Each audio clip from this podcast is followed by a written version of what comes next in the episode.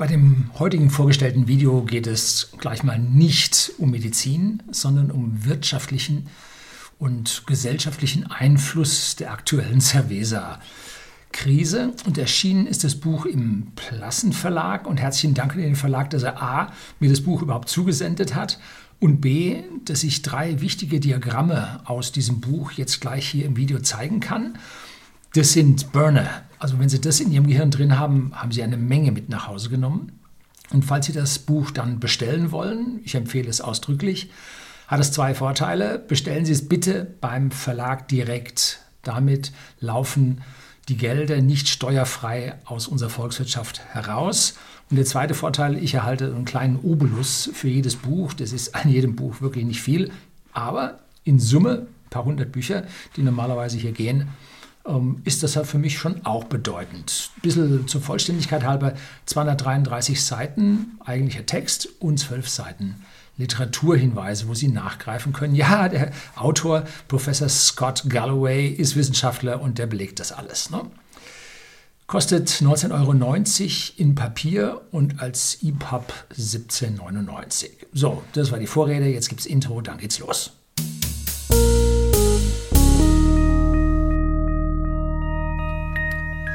Guten Abend und herzlich willkommen im Unternehmerblog, kurz Unterblog genannt. Begleiten Sie mich auf meinem Lebensweg und lernen Sie die Geheimnisse der Gesellschaft und Wirtschaft kennen, die von Politik und Medien gerne verschwiegen werden. Und der Untertitel von diesem Buch lautet Von der Krise zur Chance, Gewinner und Verlierer in einer auf den Kopf gestellten Welt. Und genau darum geht es. Was für die einen eine Krise war, war für die anderen eine riesige Chance. So auch bei uns bei whisky.de, dem Versender hochwertigen Whiskys an privaten Endkunden in Deutschland und in Österreich. Wir sind Krisengewinner. Und zwar krass. Darf man hier an dieser Stelle jetzt nicht unter den Teppich kehren. Wir haben damit gewonnen. Ne? Aber warum haben wir gewonnen damit? Was haben wir gemacht schon seit ja, jetzt 27, 28 Jahren, dass wir in einer Position waren, dass wir gewinnen konnten? Hm, das ist nicht zufällig passiert. Nein. Und das Buch gibt nun strukturelle Antworten auf diese Geschichte. Der Autor lehrt an der New York University Stern School of Business. Das ist direkt in Manhattan am Washington Square. Direkt da dran. Und durch die Pandemie war da auf einmal nichts mehr. Kein Campusbetrieb, keine Menschen auf den Straßen, keine Taxis. Ausgestorben. Boah, Hammer. Manhattan deutlich stärker noch als anderswo alte Wirtschaft gegen neue Wirtschaft. Wer glaubt, wir kämen jetzt zurück zu den alten, oh, ja, zu den alten Verhältnissen und zur alten Normalität, der irrt sich also vollkommen. Da wird es nie wieder hingehen. Natürlich wird es wieder Konzerte und Veranstaltungen geben, aber halt nicht mehr so viele und auch nicht mehr so große. Und zwar nicht, weil man nicht wollte äh, von Seiten der Veranstalter, sondern weil die Kundschaft, weil die Menschen sich verändert hat haben und das so nicht einfach zurückgedreht werden kann. Und man wird sich also auch auf virtuelle Dinge einlassen. Und ich persönlich höre mir also oder sehe mir auf dem Flatscreen, auf dem Großscreen sehr, sehr gerne Konzerte an. Mittlerweile kommen auch die alten Konzerte. Da, wer war das? Eric Clapton, glaube ich, in Pompeii oder so. Also wundervolle Konzerte, die es da gab. Oh. Und sowas, ja gut, kriegt man nicht woanders, kann man aber auch Geld mitverdienen. Ja, und dann wird es auch so gemacht werden. Und jetzt kommt eine Grafik aus dem Buch und die zeigt extrem viel. Sie ist sehr, sehr einfach. Hier sehen Sie sie. 2009 beginnt diese Kurve. Nach der Finanzkrise geht es los. Der Internethandel lag damals bei rund 6% am Handelsvolumen im Einzelhandel. Das ist also jetzt nicht eine Kurve, die den Anteil oder das Wachstum des Onlinehandels zeigt, sondern eine Kurve, die den Anteil des Onlinehandels am Einzelhandel zeigt. Das ist was anderes. Unser Handelsvolumen nimmt hm, typischerweise so ungefähr mit dem BIP zu. Und darüber hinaus gibt es eine Verschiebung zwischen Onlinehandel und stationärem Einzelhandel. Und um dieses Phänomen geht diese, diese Grafik und da kann man sehen, dass von 6% damals in 2009 Anteil des Onlinehandels am Einzelhandelsvolumen die Sache bis 2019 leicht exponentiell sieht man fast nicht in dieser Kurve auf 17 Prozent zunahm. Das waren elf Jahre, das heißt 11 Prozent in elf Jahren. So, aber jetzt, gut, es ist exponentiell, nicht sehr stark, aber wenn wir jetzt mal so Milchmädchenrechnung machen, 1 Prozent pro Jahr nimmt er zu. Oder verschiebt sich der Anteil des Onlinehandels in den stationären oder in den Einzelhandel hinein. Also eine Zukunftsbranche mit einem deutlichen Megatrend, den wir von whisky.de schon 1994, als wir ins Internet gegangen sind, gesehen haben. Ja, also wer darauf vorbereitet war, wer das gewusst hat, den hat es da an der Stelle nicht überrascht. Bis zum April, das ist Datenschluss von diesem Buch 2020, ähm, das ist erst später auf Deutsch übersetzt worden und dann hierher gekommen, nach dem riesigen Erfolg, das es in den USA gehabt hat in 2020 bis zum, äh, bis zum April 2020 stieg dieser relative Anteil auf 27 Prozent an. Ne? Das heißt jetzt erneut linearisiert 10 Prozentpunkte in nicht mal einem Jahr. Wofür wir vorher 10 Jahre gebraucht haben, brauchten wir jetzt wenige Wochen. 10 Wochen. Statt 10 Jahre, 10 Wochen. Das ist gravierend. Und das geht natürlich nicht so weiter. Ganz klar, diese Kurve wird sich wieder abflachen. Aber ich kann mir vorstellen, dass der Onlinehandel nichts oder nur wenig von den Zugewinnen wieder abgeben wird. Ja, zumindest wir bei whisky.de bemerken das. Und damit ist klar, wer zu den Gewinnern in diesem ganzen Spiel, ne, bösen Spiel, gehört. Ne? Wir hatten genau das Geschäftsmodell, oder die Online-Händler hatten genau das Geschäftsmodell, was für die Zukunft gefragt war. Und das ist jetzt nicht einfach so Zufall, ne, sondern dieses Geschäftsmodell hat ein stetiges Wachstum über das letzte Jahrzehnt gezeigt, war für die Zukunft gerüstet und dann peng knallte das nach oben. Also das ist lediglich ein Verstärker gewesen. Wir haben es nicht geändert. Damit gefällt mir der Untertitel einer auf den Kopf gestellten Gesellschaft gefällt mir nicht, sondern einer extrem beschleunigten Gesellschaft. Das würde mir gefallen. Ne? Lessons learned, nicht die Cerveza-Krise hat das Leben verändert, sondern nur um den Faktor 10 beschleunigt. Wichtig zu verstehen. Ne? So, und nicht nur der Onlinehandel hat sich so beschleunigt, auch das Lernen, das Studieren, der Autor ist Professor und erzählt nun aus seiner Erfahrung und sein Hörsaal ist begrenzt auf, ich weiß nicht, 160, 180, irgendwo da auf äh, Anzahl Zuhörer begrenzt. Die sind immer voll eingeschrieben und damit hat er hier das Limit seiner Verdienstmöglichkeiten erreicht. Und durch die Lockdowns schrieben sich auf einmal online 100 Studis mehr ein. Virtuell ging das, ne? Und in den USA kosten diese Studien etwas und damit äh, nahm auch der Verdienst hier bei dieser Online-Veranstaltung zu. So, also das, was Online-Handel war, ist Online-Learning nun auch passiert. Ich habe letztlich hier ein Video über das Online-Learning äh, von, von einem Informatiker oder einem nicht ausgebildeten Informatiker, der gerade fünf Semester Physik studiert hatte, äh, beschrieben, dass genau dieses Online-Learning von ihm bereits schon praktiziert wird, aber jetzt nicht gegen Geld, sondern kostenlos über die verfügbaren Tutorials im Internet. Und an dieser Stelle zeigt der Professor ein gravierendes Problem im Bildungssystem auf. Im Prinzip steht seit Hunderten von Jahren vorne ein grauhaariger oder einer ohne Haare, äh, wie auch immer.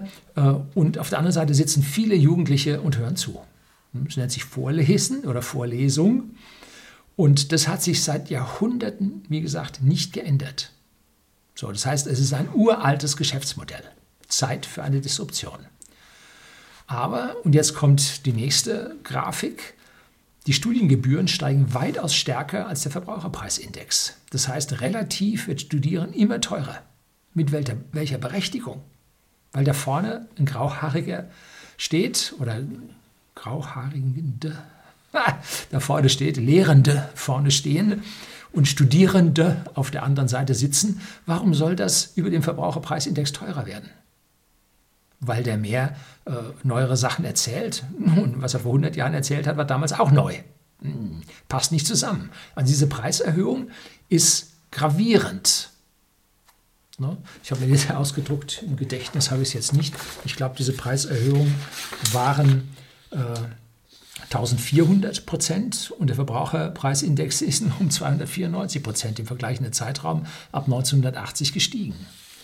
Also das geht nicht auf. Ne? Da zockt einer. Und zwar gravierend. Und immer wenn jemand etwas übertreibt und etwas zockt, dann gibt es eine Korrektur im Markt. Wenn Faktor 10 dazwischen ist, gibt es absolute Disruption, und zwar sofort. Aber an dieser Stelle, man hat es langsam gesteigert, aber mittlerweile merkt man das. Und der Professor, wie heißt der, Galloway, oder? Uh, Galloway, genau. Wie die Rinder, ne? wie die schottischen Highland-Rinder. So hat wieder Whisky ein. Um, er ist Professor für Brand Strategy und Digital Marketing. Und er zeigt sehr deutlich, dass die großen Unis, er meint da so Harvard, Yale, Princeton, MIT und Kalifornien, Stanford und so weiter, ihre Marken extrem gestärkt haben und damit verteuern konnten. Und irgendwann ist aber, wie gesagt, der Bogen überspannt und das Unisystem ist in den USA so extrem gespannt. Früher waren also, ich weiß nicht, 20 auf einen Studienplatz bei diesen renommierten Tier One Universities und jetzt sind es nur noch 1 zu 4 oder sogar noch drunter. Und da aus dem Ausland auf einmal keine mehr kamen, die bereit waren, das hohe Geld zu zahlen, wurde es auf einmal sehr, sehr dünne an den Nachrückern da für die Uni-Studienplätze. Ähm, und deshalb musste dann auch, äh, ich glaube, das war damals schon Donald Trump, der die Einreise von Studierenden also wieder erlaubt hat, weil einfach die Unis da ganz groß am Lobbyieren waren, weil ihnen da die Fälle davon schwammen. Und jetzt ändert sich das jetzt, jetzt mit den Online-Studien. Jetzt nicht mehr die besten Studienzimmer, die besten Bibliotheken und so weiter wichtig sind, sondern die besten Online-Lehrgänge. Und äh, da braucht man jetzt ja, ganz anderes. Wie, wie macht man das? Welche Mittel verwendet man? Äh, sind die Professoren gut genug im, im, im Kraftpunkt, ja, PowerPoint, um hier die Sache rüberzubringen? Keine Ahnung. Ne? Und er ist der Meinung, dass da gerade extrem umgestellt wird. Und aus meiner Sicht haben die Unis noch ein weiteres Problem, und zwar ihre Finanzierung. Das sind ja häufig Stiftungen, da Milliarden schwer. Und die haben ihre Gelder in Form von Anleihen und Aktien angelegt. Die Zinsen auf Anleihen sind jetzt null, sie sanken auch sehr stark und zahlreiche Unis dürfen keinen zu hohen Aktienanteil halten, wenn überhaupt, weil die Statuten ihnen das verbieten.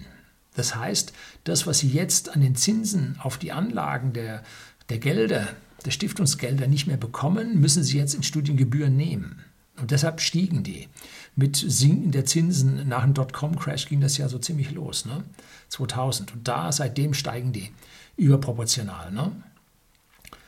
Er kritisiert nebenbei, ja, er ist Prof, mit einem kleinen Seitenhieb auf die hohen Gehälter in den, äh, bei den Festangestellten in der Verwaltung und im Lehrkörper. Ich weiß nicht, ob er festangestellt ist, klingt jetzt nicht so. So, wo wir jetzt bei den Aktien sind, gibt es jetzt noch eine dritte äh, Kur oder Diagramm, was die, die an äh, Aktien interessiert sind. Ich habe hier meine Serie Vermögensbildung 14-teilig für Sie äh, gedreht gehabt, hat sehr hohe Nachfrage. Und bei diesen Aktien ist uns schon lange aufgefallen, jetzt in diesem Buch für die allgemeinen äh, Leser im Volke, ähm, sieht man, dass die Kurse des Standard Poor's 500, das ist der Aktienindex der 500 stärkst kapitalisierten Aktien ähm, in USA, ähm, dass dort die FAMG-Aktien, also Facebook, Amazon, Microsoft und Google, ähm, in 2020 um 35 Prozent gestiegen sind, trotz des starken Einbruchs in, bis Juli, glaube ich, wie gesagt, war der Zeitraum, ähm, bis, ich habe doch dieses Diagramm hier, sage ich es eben doch. Genau, bis Juli hat er das da drin dass die dort um 35 Prozent gestiegen sind, trotz dieses Einbruchs, den sie erlebt haben. Und der Standard Poor's in Summe ist bis dorthin nur um 2 Prozent gestiegen. Heute steht er schon deutlich höher. Ähm, aber das Prinzip, was hier passiert ist, lässt sich sehr, sehr deutlich erkennen. Und zieht man jetzt diese Facebook, Amazon, Microsoft und Google aus diesem Standard Poor's ab, die sind extrem hoch kapitalisiert in diesem Standard Poor's 500, stehen da ganz oben, dann landet man für die restlichen Aktien nur noch auf minus 5%. Das heißt, diese ganze Erholung in dieser Krise hat nicht bei den 500 äh, Firmen gleichmäßig stattgefunden, sondern diese virtuellen großen IT-Unternehmen, Technologieunternehmen, die haben daran gewonnen. Und jetzt sieht man hier, die großen Gewinner waren also Onlinehandel und Online-Firmen. Eindeutig. Die sind ja schon seit Jahrzehnten, seit sagen wir mal, des Starts des Internets, äh, Ende der 80er, um, ging die erstmal mit dem Fehlstart in der Dotcom-Krise los. Hat jeder gesagt, es wird nichts. Und dann aber, wir haben von whisky.de, dem Versender hochwertigen Whiskys, seine privaten Endkunden in Deutschland und in Österreich, wir haben äh, die Dotcom-Krise sehr, sehr gut überwunden. Jedes Jahr gewachsen, jedes Jahr mehr Umsatz, weil wir Realität hatten und nicht diese Wolkenkuckucksheime von diesen Dotcom-Firmen, die da was verkauft haben und nur eine Cash-Burn-Rate hatten und nie was verdient haben. Mm, so, also da, wer, real, wer in der Realität der digitalen Wirtschaft angekommen war, der hat einen Durchmarsch gemacht. Ne? So. Und das ganze Buch ist aus meiner Sicht extrem lesenswert, bringt Ihnen einen gehörigen Mehrwert beim Einordnen, wie unsere Wirtschaft aussieht und wo es hingeht. Es ist natürlich USA-lastig, aber wie immer sehe ich es so, dass die USA uns ein paar Jahre voraus ist und auch wir hiermit äh, diese Effekte bei uns jetzt leicht verzögert durch die Cerveza-Krise natürlich dann auch gleichzeitig gesehen haben, aber die extrem starken Umwälzungen in der Gesellschaft, die werden bei uns erst noch kommen, die in den USA schon längst durch sind, ne, weil die einfach an der Stelle schneller reagieren und besser im Neuland zu Hause sind als wir. Ne? Wir sind ein bisschen altlandlastig. Ne? So, wie gesagt, bestellen Sie bitte das Buch über den Link in der Beschreibung, dann wandert das Geld halt in die richtigen Kanäle, wenn Sie meinen Kanal an der Stelle dann auch so betrachten. So, das soll es gewesen sein. Herzlichen Dank fürs Zuschauen.